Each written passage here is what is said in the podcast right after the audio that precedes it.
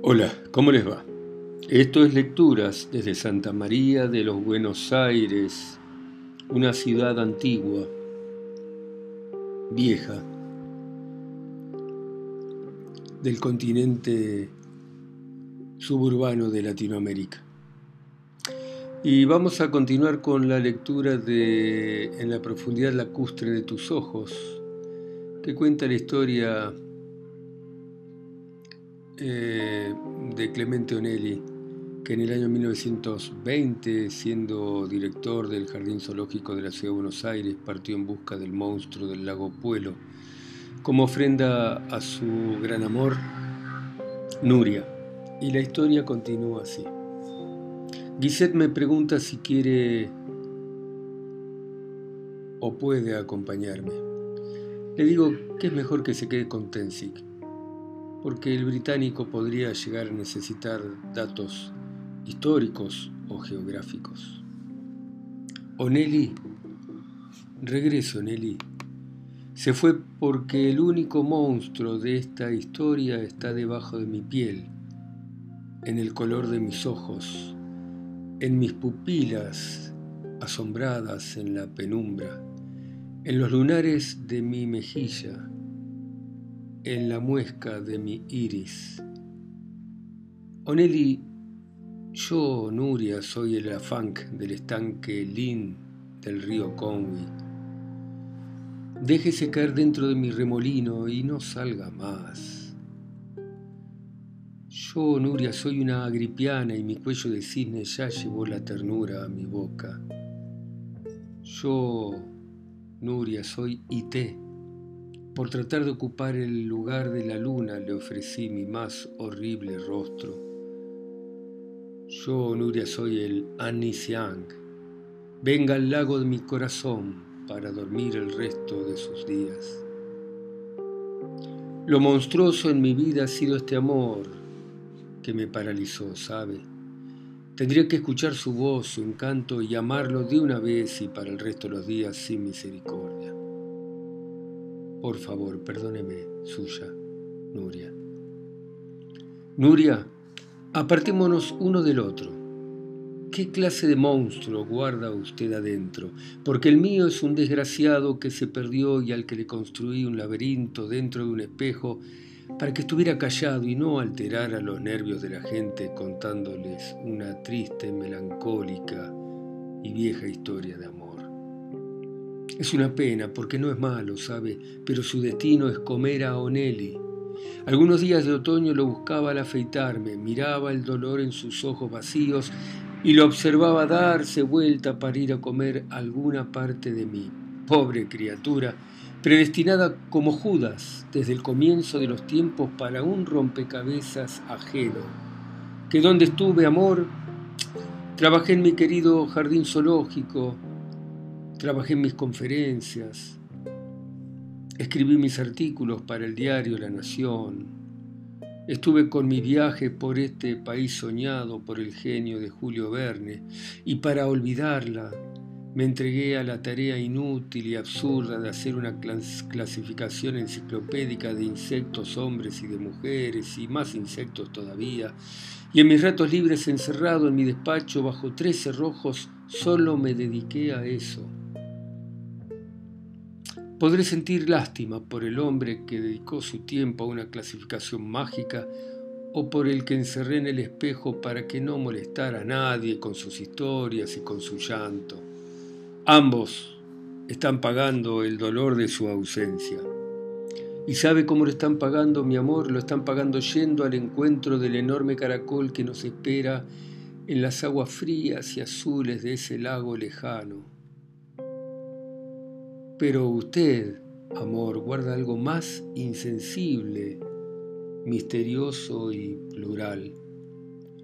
Mire su corazón y descubra qué ser se escondió para enfermarme del mío y llevarme a ese exilio inútil de espejos, insectos y monstruos. Tal vez es todo miserablemente inútil, pero no nos echemos culpas. Matemos de una vez nuestros animales fabulosos y apartémonos uno del otro para siempre. Tal vez siendo todo tan inútil, no nos quede más razón que amarnos sin pausa por los próximos 40 años de nuestro precioso tiempo. Atormentado, como siempre, pero suyo, Nelly. Dejo el campamento y el caballo vaga por la espesura del bosque. Hay rumor de cascadas y de arroyos que se descuelgan de la montaña y el aire es tan tibio. Al rato me desvío por una huella que me conduce al borde de un precipicio que termina en las aguas del lago Mascardi. Y el lago está calmo y las montañas se reflejan sobre su superficie con tanto silencio pero de pronto se oye un ruido de ramas que se quiebran. Me doy vuelta y veo el caño de la pistola que me apunte. Y siguiendo ese caño está Rodríguez. Y pienso que morir así lejos de, de Nuria es tan injusto. Rodríguez, sin embargo, me sonríe. Creo que hasta acá llegamos, Onelli dice, y tiene suerte, ¿eh? Porque Aguirre es mucho más bravo, lo hubiera hecho sufrir tanto, le gusta matar despacio, es que le gusta mucho matar, dice, y se encoge de hombros. Y yo creo que hay que ser profesional, viejo, hay que ser limpio y rápido. Rodríguez, cansado, se pasa una mano por la cara. Mire que le hemos hablado, Nelly, ¿eh? se lo hemos pedido de cuántas maneras. Le hemos explicado la importancia de las fronteras para el ejército y para Chile. Le ofrezco plata, ¿qué es lo que quiere? Le ofrezco tierra, ¿qué es lo que quiero? Nelly, todos tenemos un precio, diga, no me venga con sonceras, todos y cada uno de nosotros tiene un precio, y el suyo no puede ser tan alto. Tan alto. Mire, este país, dice Rodríguez sin mover el caño del revólver, lo manejamos nosotros. El presidente y el Congreso son instrumentos que usamos para tocar nuestra música, ¿sabe? Quieto, no se mueva, Nelly, los brazos arriba. Igual dentro de poco los va a tener al costado para siempre. Pero déjeme seguir, solo nosotros podemos gobernar. ¿eh? ¿Y sabe por qué? Porque tenemos la fuerza y el que tiene la fuerza tiene el poder. La fuerza la tenemos nosotros y la Santa Iglesia. El ejército y el amor de Cristo, Nelly. Esos doctores de Buenos Aires, dice y revolea el revólver, esos tontos de levita que se hacen los protocolares y arman discursos llenos de pompa. la pompa y las leyes no sirven, viejo. Lo único que puede hacer funcionar este mundo de imbéciles dóciles es la iglesia, el orden y meta palo, che, meta palo. Los tipos como usted son una cosa molesta. Son libres y por ser libres hacen lo que quieren y este mundo en este mundo no se puede hacer lo que se quiere. No se puede, pienso Nelly. Usted no ve que tiene una responsabilidad para con los demás, porque vivimos en una sociedad y lo que hacemos afecta al vecino. Entonces yo no puedo hacer cualquier cosa. Imagine usted a todo el mundo haciendo lo que se le da la real gana. Este deja a su mujer, la otra se va con el primer fulano que se le cruza, el de más allá roba, total, ¿qué importa? El de más acá no va a trabajar porque no tiene ganas. Yo no hago lo que quiero, Nelly. Yo no lo hago. Mire, el mundo sería un caos. ¿Y Dios qué dijo? Dijo, al principio era el caos y lo ordenó. Nosotros, nosotros cuidamos al caos de tipos como usted, viejo. Lo miro. Lo que usted propone es un apocalipsis a la criolla, che, digo, y espío el abismo a mis espaldas. Mire, haga lo que quiera con su mundo, le digo, pero el mío es mío. Y mi responsabilidad es para conmigo. Yo vivo para mí y le aseguro que la vida es mucho más corta de lo que parece o de lo que uno cree. Ah, palabras de algún anarquista, dice Rodríguez. Hay que matar a todos los tipos como usted. Y a todos los tipos que les dan la letra para sus partituras de libertad. A los que piensan parecido a usted. A los familiares de usted. A los hijos, a los primos. A los amigos. Porque son todo lo mismo. ¿Y sabe qué? La libertad no existe, por más que usted quiera tocar la música terrible de su partitura. Rodríguez hace un disparo a mi costado, pero no me muevo. Ve lo que le digo, me dice. No me escucha, o es imbécil o es loco, ya no sé qué es usted. El anarquismo está arruinando este país. Usted no tiene principios, Onelli, ninguno. ¿Qué ejemplo es para la sociedad un hombre así? Mírese. Un hombre no debe hacer lo que se le da la gana. Mire, estoy tan cansado, che. Usted sabe la de tipos a los que convencí en estos años. Tipos como usted, con discursos como el suyo, de libertad, de sueños, de, de locura. Mire, tengo la facultad de ofrecerle lo que usted quiera. ¿Quiere el lago Nahuel Huapi? Se lo doy. ¿Qué parte del desierto le gusta? La que usted quiera, elija la que quiera, le doy todo. Mire, elija la cantidad de leguas que puede imaginar y son suyas. ¿Y quiere mujeres? Del color que usted quiera, Nelly. ¿Qué más quiere? Ay, estoy tan cansado, es tan absurdo morir así, lejos de Nuria, tan lejos. Mire, lo que quiero no tiene precio, mi amigo. ¿Sabe por qué? Porque lo que quiero es lo que amo. ¿El zoológico? Se ríe Rodríguez. Usted es más imbécil de lo que me suponía, Nelly. ¿El jardín zoológico? pregunta de nuevo. Pero de pronto se pone serio. Los indios, ah, los indios, dicen que no hay que acercarse a Oneli, Dicen que hay que matarlo desde lejos, que uno cuando está cerca pierde. Pero ¿usted quién es, Onelli? ¿Quién es Dios? Mire, no le tengo miedo, dice Rodríguez, y se pone en tres pasos frente a mí y apoya el arma entre mis ojos. Onelli, ¿usted quién se cree que es? ¿Dios?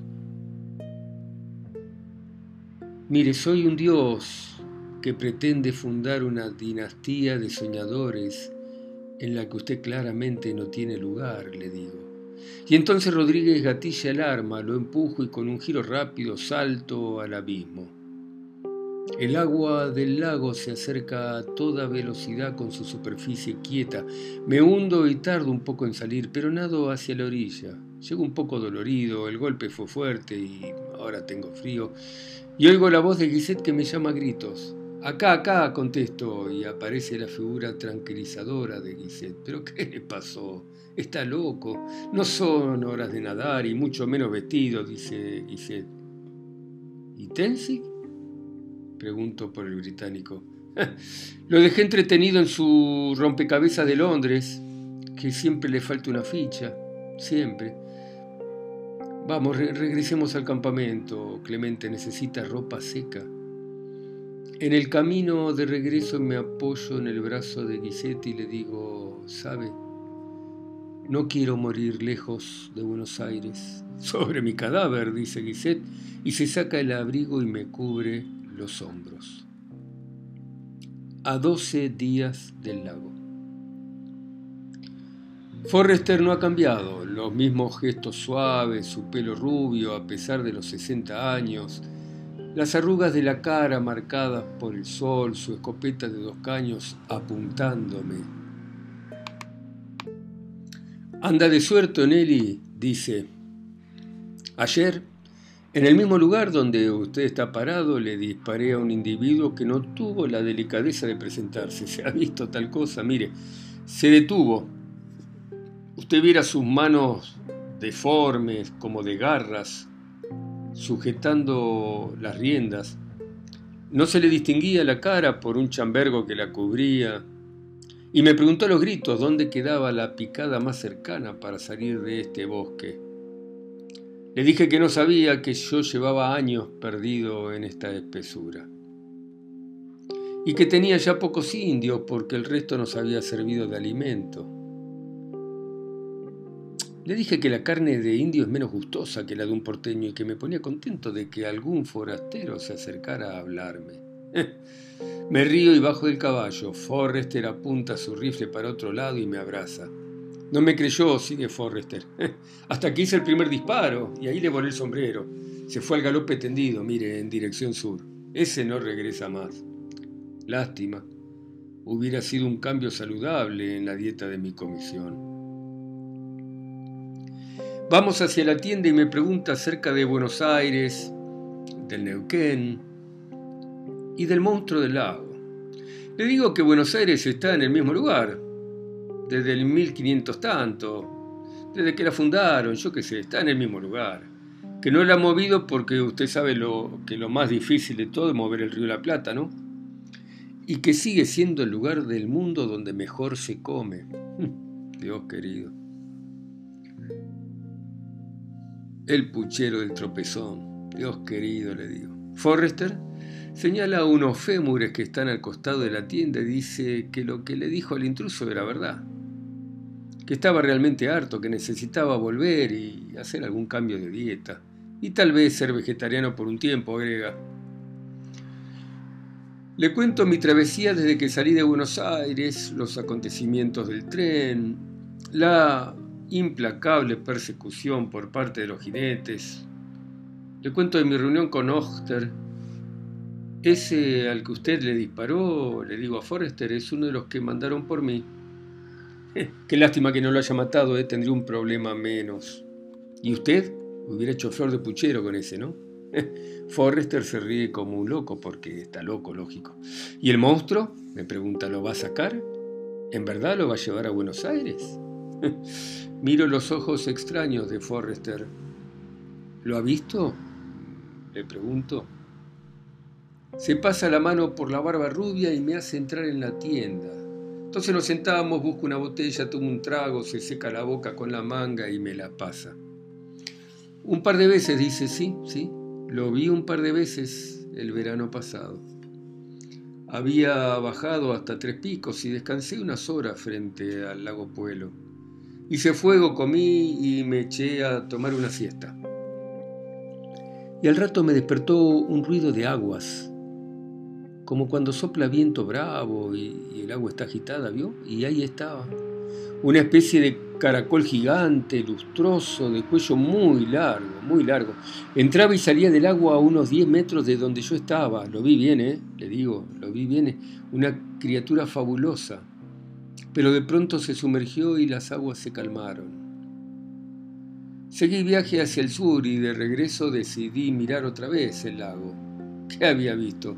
Y ya no lo sé, Onelli. No estoy bien de la cabeza, ¿sabe? Forrester se señala la sien y cierra los ojos. Tantos años lejos de la ciudad y del contacto con la gente. Tantos años marcando una frontera que avanza y retrocede como una enfermedad incurable. ¿eh? ¿Qué perseguimos, Clemente? ¿Qué, ¿Qué vinimos a hacer? Porque la gente normal hace una vida normal, ¿no? La gente normal estudia, se busca una muchacha de buena familia, se casa, tiene un trabajo reglamentado, con un horario. Tiene un grupo de amigos con los que jugar al billar e ir de juerga y un par de chiquilines que dan vuelta a la mesa y dicen papá, Miro a Forrester que toma un largo trago de ginebra. Cuando volví del lago era de noche y había luna, sigue. Las aguas estaban tranquilas como en un sueño y me paré en la orilla y a unos metros de donde estaba surgió una mujer hermosa, créame, Oneli. Salió del lago la luz de la luna le caía por el pelo largo hasta la cintura y le ponía brillo en los ojos y en los labios, tan desnuda. Entró y salió despacio de las aguas. Pero finalmente se sumergió y ahí salió a la superficie su lomo oscuro, brillante y su cuello largo. Le juro que trepé a mi caballo y prometí no comer más carne humana, nunca más porque nada bueno puede salir de una mujer así. Solo puede salir magia, locura, abismos. Yo no quiero eso, Nelly, no estoy bien, ¿eh? Una mujer así me podría llevar a alguna parte de la que jamás podría volver. Forrester me pasa la ginebra, tomo un trago y se la devuelvo. ¿Qué límites estamos ayudando a demarcar, mi amigo? Bueno, dejamos acá, ¿eh? seguimos la próxima. Chao, chao.